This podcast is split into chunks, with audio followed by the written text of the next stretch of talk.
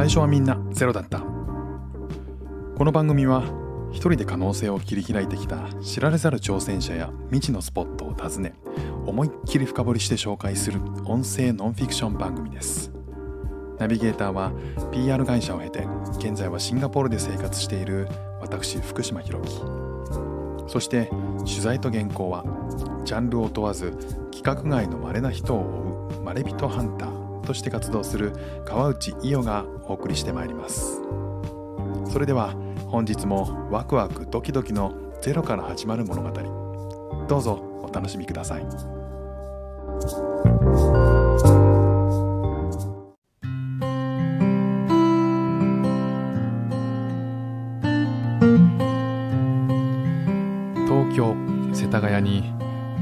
行商で妻と5人の子供を養う男性がいる。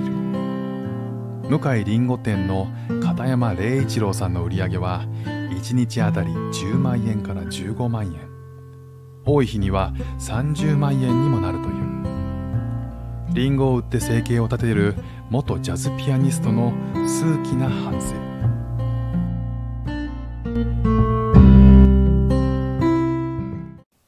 1日30万円を稼ぐリンゴ売り。妻子6人を行商で養う38歳の元ジャズピアニストの反省リンゴの売り方がジャズみたい。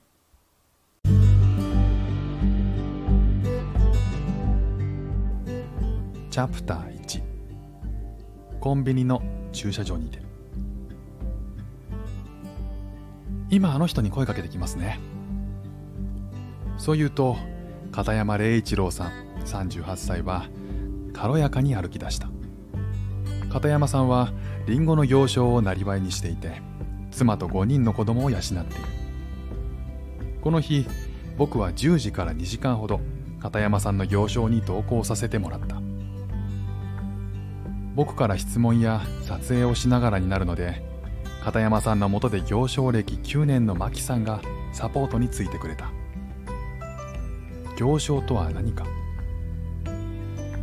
デジタル大辞典で検索してみると店を構えず商品を持って売り歩くこととある。片山さんの仕事はまさにそのまま。競馬に青森駅大鰐町から仕入れたリンゴとリンゴジュース。リンゴの花から取れた蜂蜜。片山さんの妻が手作りしたリンゴジャムとリンゴチップスの計5品を収め路上や空きスペースに車を止めて商品を売っている。当然疑問が湧いてくる。それってどれだけ稼げるの？家族7人ちゃんと暮らせるの？爽やかな白いシャツにベストを着てチェックのマフラーを巻き細身のジーンズにブーツ。身長が高くスラッとしていて美容師やカフェの店長のような雰囲気の片山さんが「こんにちは」と話しかけたのはコンビニの駐車場で誰かを待っている様子だった紺色の作業着を着た年配の男性。いきなりのことに戸惑っているように見えたけど数十秒後には軽バンのところまで来てリンゴの説明を聞きその1分後には1キロ550円のリンゴが入った袋を受け取り戻っていった。僕はあまりにスムーズにリンゴが売れる様子に目を疑ったがこれは序章に過ぎなかった。その後の2時間弱で片山さんと牧さんのコンビは約2万円の商品を売った。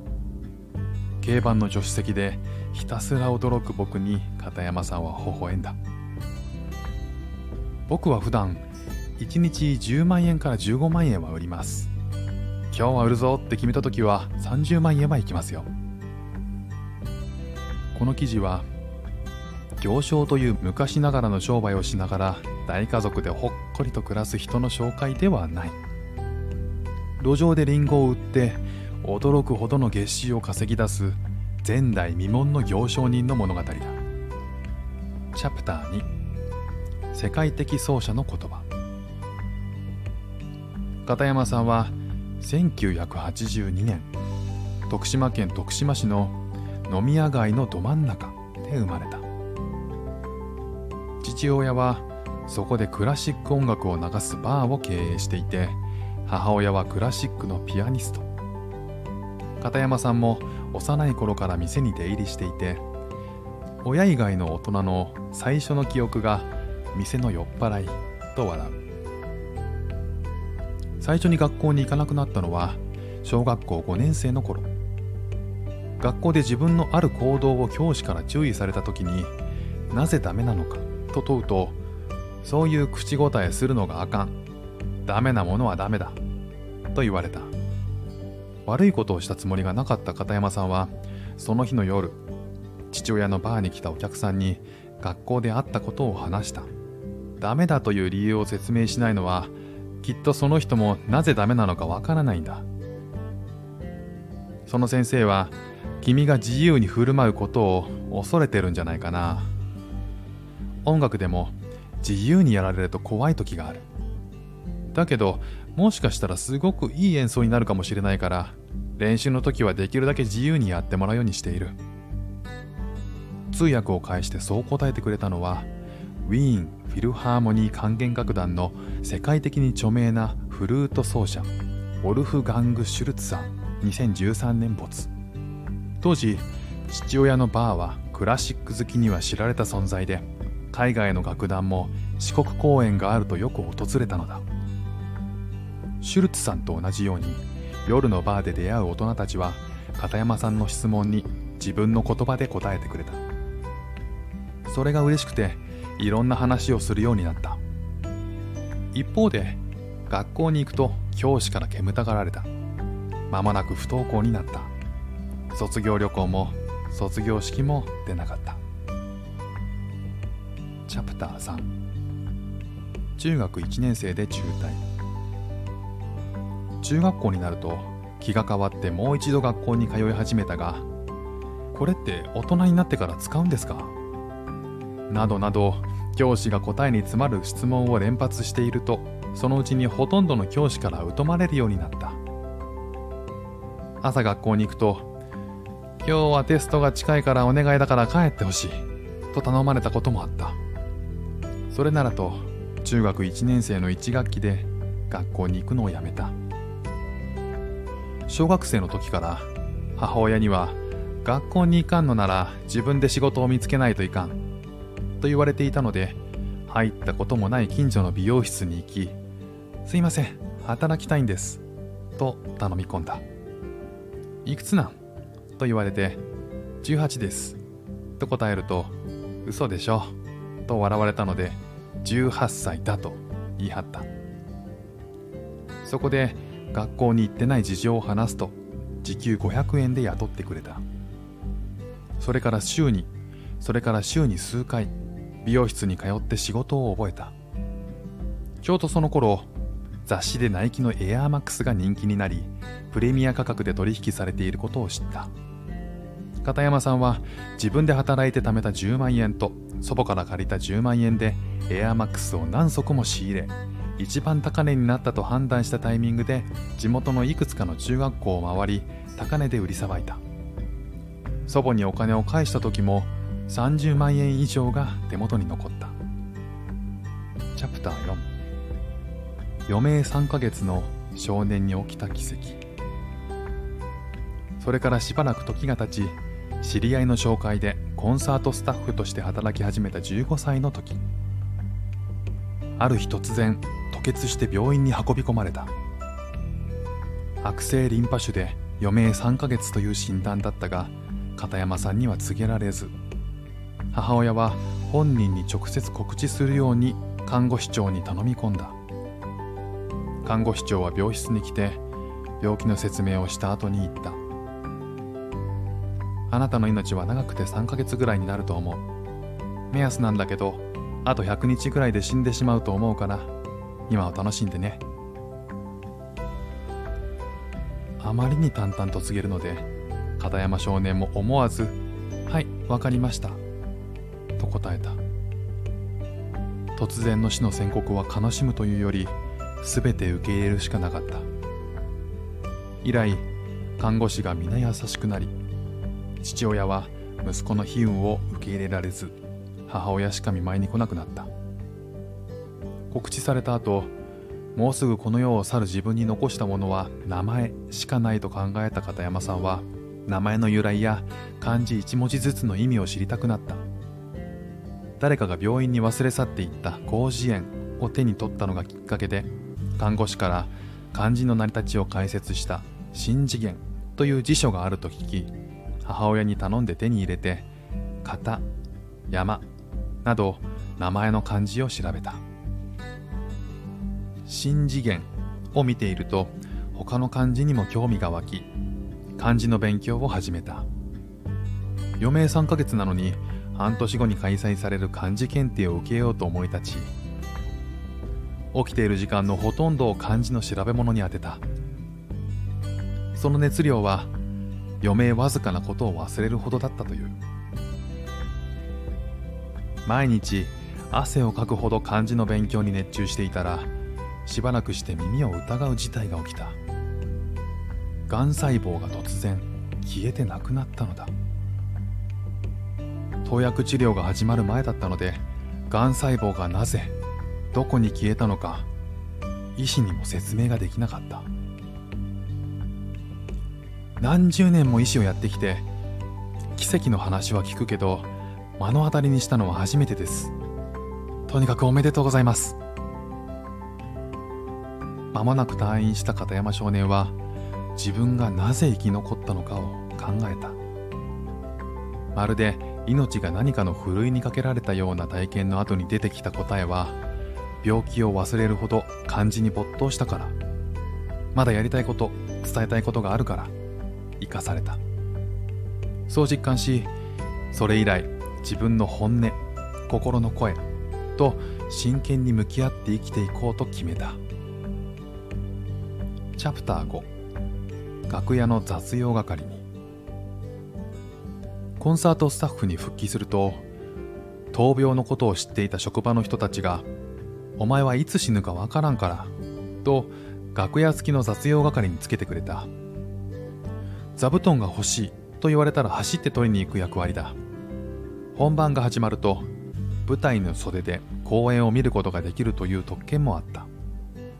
その仕事で見た光景聞いた言葉は今も脳裏に焼き付いている。20年ほど前の野村萬斎さんの講演の時狂言師の仕事は代々受け継がれる。でも自分が父親の店を継がなくてはならないと言われたら絶対に嫌だ。萬斎さんがその運命をどう捉えているのかと気になった片山さんは楽屋の廊下を歩いていた萬斎さんに尋ねた。宿命ってあると思いますか？萬斎さんは視点を片山さんに向け目をぐわっと開いて「ご覧の通り」と一言。片山さんはその言葉が上辺の意味ではなく音として真実の響きを持っているように感じた。柳ジョージさんの講演の際には2度も講演後の打ち上げに参加することになった。二度とも柳さんから2つ隣の席だった。柳さんは驚くほど温かく接してくれてそれが不思議だったから素直に聞いた。なんで単なるバイトにそんなに優しく接してくれるんですか？柳さんは笑いながら言った。当たり前じゃないか。その後に何の説明もなくその一言だけだったが片山さんには萬斎さんの時と同じようにそれが音として建前ではなく本音のことを言っていると伝わった。本当の音は耳ではなく胸に響く。だから余計な説明がいらないのだと知った15歳。チャプター6電話一本で音楽学校に入学。その頃父親の店の客やバイト先の人たちに何か表現をした方がいいんじゃないか？と誘われて始めたのがピアノだった。母親がクラシックのピアニストで家にピアノがあったというのも理由の一つ。楽譜の通りに弾くことには興味を持てずテーマの中で自由に演奏しそれが評価されるジャズピアニストに憧れた。楽譜が読めなかった片山さんは知り合いのジャズバーに通いジャズピアニストの指の動きを目で覚えて自宅で練習した。飲み屋街のママさんも教えてくれた。ある日そのママさんに言われた。神戸にバークリー音楽大学と提携している学校があって学歴不問で入学できるんだって。そこに行ったらいやいやお金ないですもん。いつもみたいに交渉したらなるほどと思った片山さんはすぐその学校紅葉音楽学院現在は紅葉音楽ダンス専門学校に電話をした。そこで自分がどういう暮らしをしているか。今ジャズを教わっていてもっとジャズについて知りたい。本気でやりたいと訴えた。するとどういうわけかトントン拍子で入学が決まった。それは片山さん自身が本当ですか？と半信半疑になる展開だった。この時片山さんの声が本当の音本音として通じたのだ。2001年徳島市を出て神戸の紅葉音楽学院に入学。18歳の春だった。チャプター7アフロが理由でリンゴ売りに。紅葉音楽学院は中学高校を出てから真剣に音楽を学びに来ている学生ばかりだった。2017年に所属するバンドがグラミー賞を取ったパーカッショニスト。小川慶太さんが同級生ということからもレベルの高さがうかがえる。小学校の時から学校に馴染めず中学1年生で学校に別れを告げて働き始めた片山さんだったが紅葉音楽学院での生活は充実していた。学校に行く目的があって学校の中に知りたいこともありましたから小中学校にはそれがなかったんですよね。それに「なんで?」と聞いたら答えてくれる人もいました。神戸では一人暮らしをしていたから生活費を稼がなくてはいけない。そこで始めたのがリンゴ売りの行商だった。当時帽子もかぶれないような巨大なアフロヘアをしていたため他の仕事は軒並み断られ唯一受け入れてくれたのが行商スタイルでリンゴを売る向井りんご店だった。たまたまバイト情報誌に載っていたのを見つけアフロなんですけど大丈夫ですか？と電話したら面白いやないか。と歓迎してくれたのだ。仕事は今と変わらない。車にリンゴと関連商品を積み込み路上で売る。最初は売り子のアシスタントでお客さんの呼び込みをした。当時の日給は4000円で自分が声をかけたお客さんがリンゴを買うと1回につき100円もらえる。13歳の頃からいろいろな仕事をしてきた片山さんはできるかできないかではなくどうやるかを考えて試行錯誤した。例えば「いらっしゃいいらっしゃいリンゴ売ってますよ」と大きな声を上げるより道行く人の中の一人に視線を向け目が合った時に声をかける。そうすると立ち止まって話を聞いてくれる人も少なくなかった。すぐに仕事に慣れた片山さんは1日に平均で40から50人。多い時には60人を超える人にリンゴを買ってもらえるようになりアシスタントを卒業して独り立ちした。一人でリンゴを売る場合の給料はとてもシンプル。売上の4割が売り子の収入になる。10万円売ったら4万円もらえる計算だ。片山さんは自分の中で目標金額を決めできる限り早く売って帰ってピアノの練習をする。という生活を送るようになった。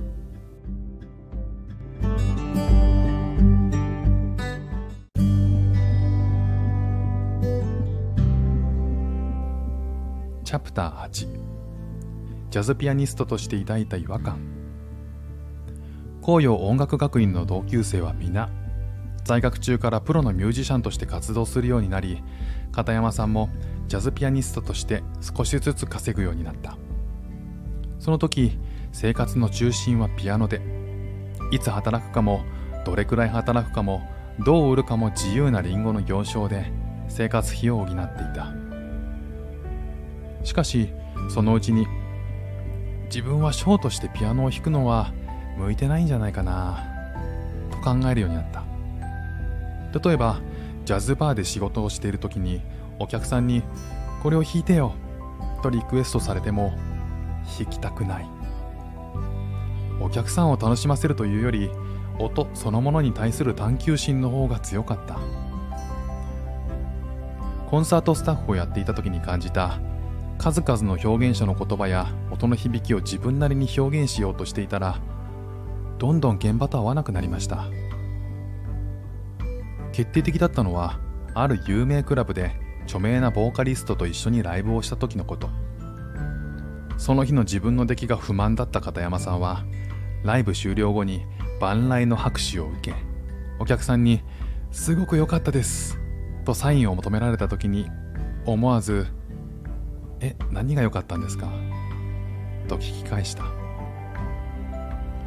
この時湧き上がってくる強烈な違和感とともにこう思った。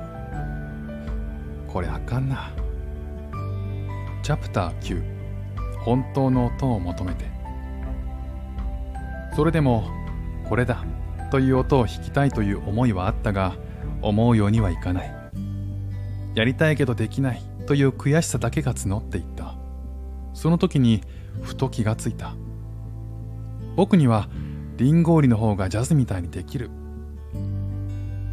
リンゴ売りは路上で道行く人たちと言葉を交わす。その言葉の意味だけではなく本音が通じ合う瞬間距離がぐっと縮まりお客さんは財布を開く。片山さんが「リンゴを買いませんか?」と声をかけたら泣き出す人もいるし時にはリンゴの売り買いを超えた関係が生まれる。路上という舞台で始まるジャムセッション。互いを全く知らない者同士の出会いから生まれる素の掛け合いだからこそ片山さんが求める本当の音が鳴ることがあるのだ。例えば僕が取材に行った日路上で片山さんからリンゴを買ったジャージ姿の若者が去り際気持ちよさそうに空を見上げてつぶやいていたああ今日はいい日だな。たまたまそのつぶやきを聞くことができた僕は片山さんが言いたいことが少し分かった気がした。誰に言うでもなく胸の奥からポコッと浮かんできたような彼の言葉は本当の音だろう。チャプター10自分の真ん中に行こう。24歳で向井りんご店大阪支店の店長につきジャズピアニストと二足のわらじで働いていた片山さんは25歳の時にリンゴ売りの方がジャズみたいにできると気づきリンゴの行商を一本に絞った。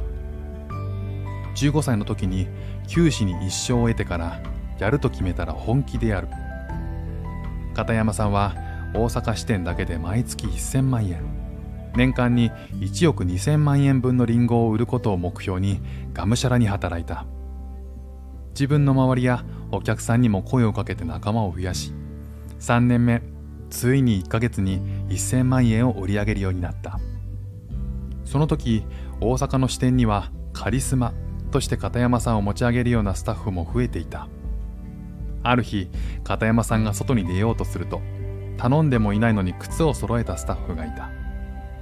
そんなことは望んでないとはっきり思った。片山さんにとって行商は商売であり表現でジャズのように自由であることが行商の魅力である。表現を突き詰めて売り上げを伸ばしたことに達成感を覚えながらも望まない上下関係に居心地の悪さを感じた時にまた立ち止まった。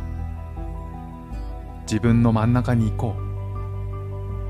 自分の真ん中とは何か。ジャズピアニストに戻ること。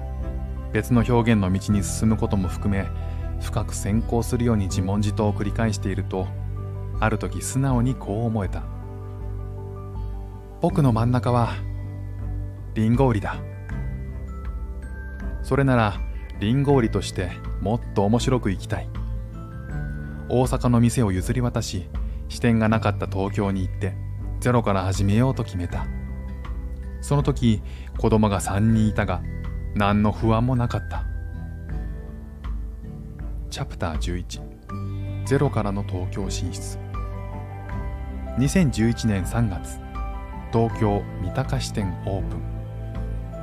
大阪から連れてきた一人のスタッフと2人で売り上げゼロから始めて3年間で再び月賞1000万円年商1億2000万円の店に近づけた。そのタイミングでスタッフに三鷹店を任せ2016年また縁もゆかりもなかった世田谷区の千歳船橋に店を開いた。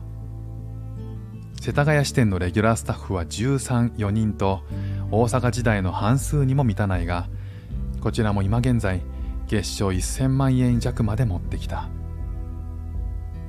片山さんは向井りんご店の社員ではなくりんご販売の委託者。フリーランスのりんご売りがいたとして片山さんは向井りんご店と契約し店を任されているイメージだ。その店の運営やスタッフの管理もあって週に5日はお店に出ているが本来なら1ヶ月の間に10日働けば暮らしていけると語る。僕は行商に出ると大体1日10万円から15万円売り上げるので10日だと100万から150万円になります。その4割が収入。そこに店長としての給料も入るので10日しっかり働けば十分なんです。片山さんのリンゴの売り方は豪快だ。今日はめっちゃ売れるなと思ったらお客さんに言います。今日はこれだけ売りたいから全部買ってくれませんかって。そしたらこんなにいらんわってなりますよね。そこで一箱だけどうですか？と聞く。するとまあいいよと言って一箱買ってくれることもあります。一箱にはリンゴが60個入っている。それを通りがかりの人が買って帰るのだ。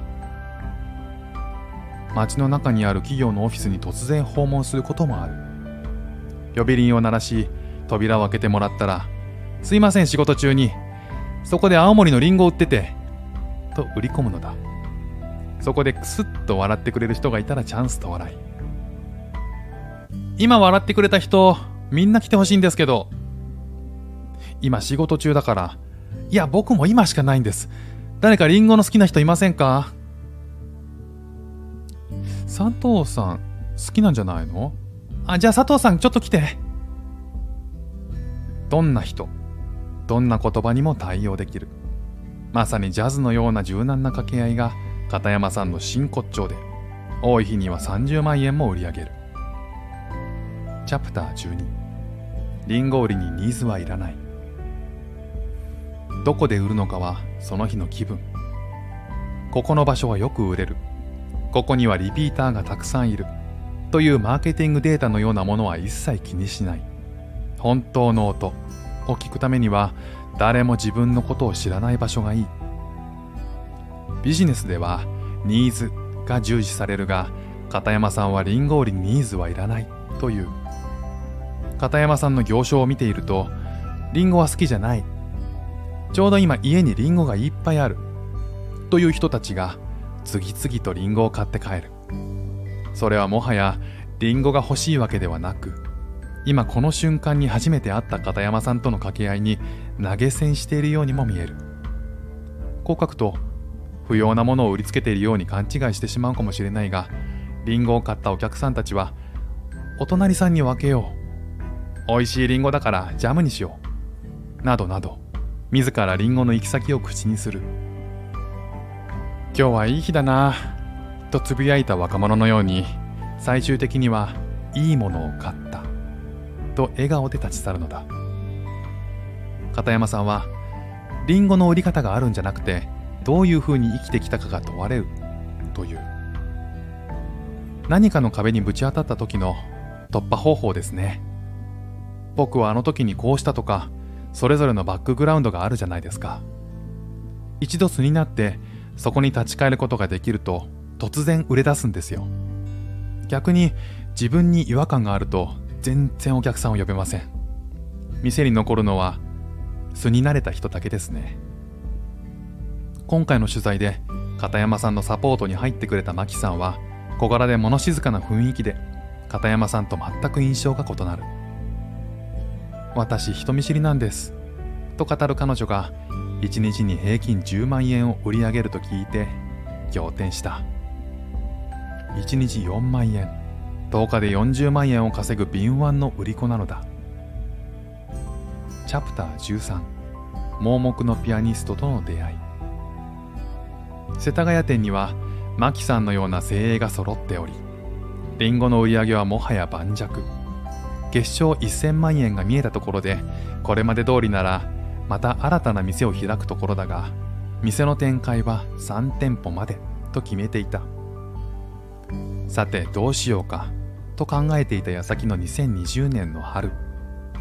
新型コロナウイルスが日本でも猛威を振るい始めた。コロナ禍で行商しづらくなったため向井りんご店でもお客さんからの注文を受けるやり方にシフトし始めた。その時に大きな転機となる出会いがあった。店の近所に配達しに行った時のこと。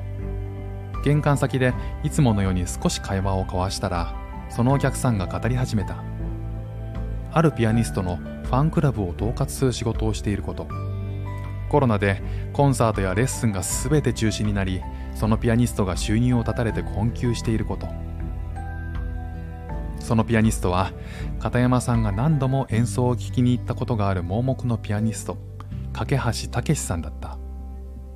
片山さんはほぼ無意識のうちに CD の在庫ないですか？あれば全部行商で売ってきますよ。と言っていた。数日後そのお客さんの紹介で架橋さんに会ってコロナ禍の苦境にあってもユーモアを失わないタフな人柄に感嘆した高山さんは5種類の CD45 枚を無償で行商することに。世田谷店の仲間に話をすると数名が手伝いたいと名乗りを上げてくれた。当日は軽バンに CD を載せて出発。CD を視聴できるようにしただけであとはいつもと変わらない。道行く人に CD いりませんか？と話しかけ足を止めてくれた人たちに架橋さんの話をした。その日8時間で38人のお客さんに全ての CD を売った。後日売上の11万2500円を架橋さんに届けたという。チャプター14花開く時超来たり。この経験が片山さんに次の道を開いた。前述したようにリンゴの行商だけなら本気でやれば月に10日働くだけで生きていける。残りの日に自分が好きな作家やアーティストの作品を無償で行商しようとひらめいたのだ。なぜ無償なのか。すでにリンゴを売って十分稼いでいるという理由とともに片山さんが本物と認めた人たちの追い風になることでその人たちに心置きなく新しい作品を生み出してほしい。その作品が見たいという思いがある。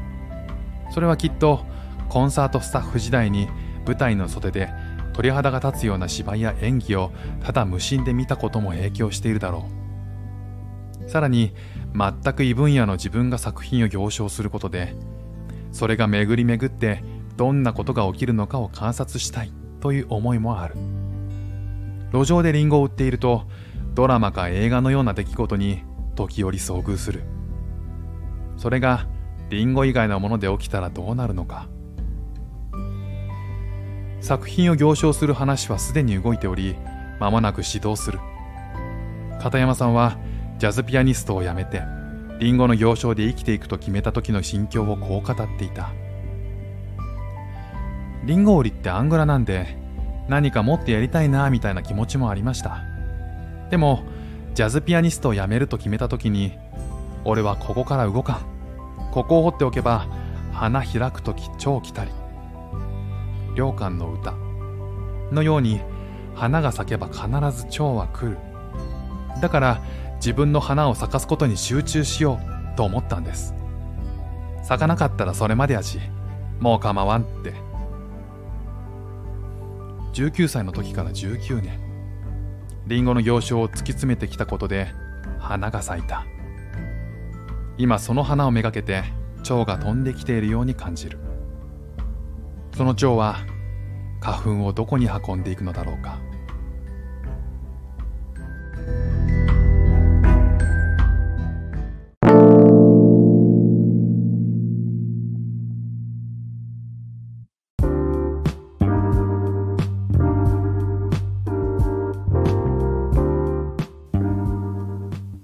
内容はプレジデントオンラインに2021年1月24日にアップされた記事です。